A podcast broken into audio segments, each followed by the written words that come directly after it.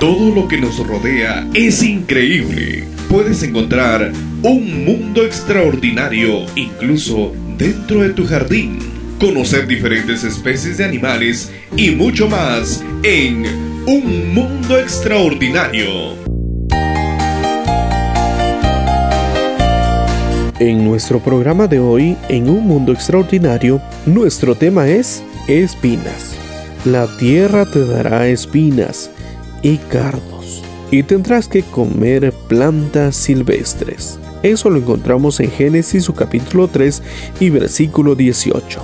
Espinas es el nombre de una tribu indígena que habita en las márgenes del río Curumará, en Brasil. Las espinas son órganos duros y afilados, cortos o largos, que pueden ser revestidos en tallos, ramas u hojas de muchas vegetales y la piel de algunos animales. En los vegetales del clima seco, las espinas también las ayudan a protegerse, pues prácticamente sustituyen a las hojas.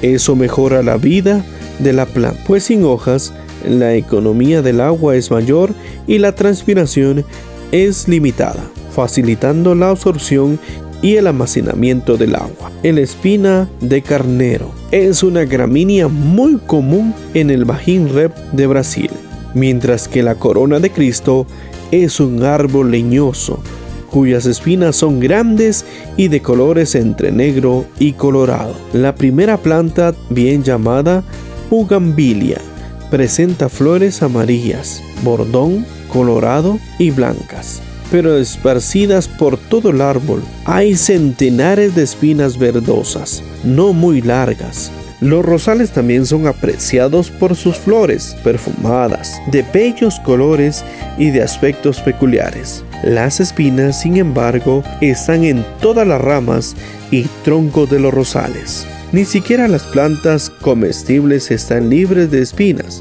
La pupunjeira es una planta del Amazonas muy apreciada por sus frutos, las cuales se cocinan. A pesar de eso, es una campeona en espinas. El tallo está revestido de largas espinas negras de hasta 15 centímetros. Las hojas tampoco se liberan de ellas y presentan una franja de espinas finas y cortas. La desobediencia a Dios desequilibró no solo a los hombres o a las mujeres, sino también el ambiente en que ellos vivían. Recoger una rosa puede significar sentir en la piel los resultados de vivir en la tierra bajo el pecado, además de no contribuir a la belleza de la planta ni a su sabor. Las espinas provocan dolores e incomodan mucho.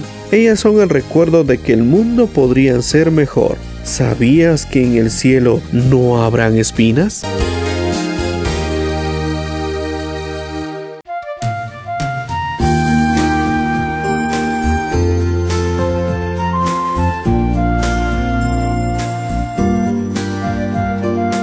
No te pierdas nuestro próximo tema en Un Mundo Extraordinario. Hasta la próxima. Reflexiones matinales. Dios te bendiga.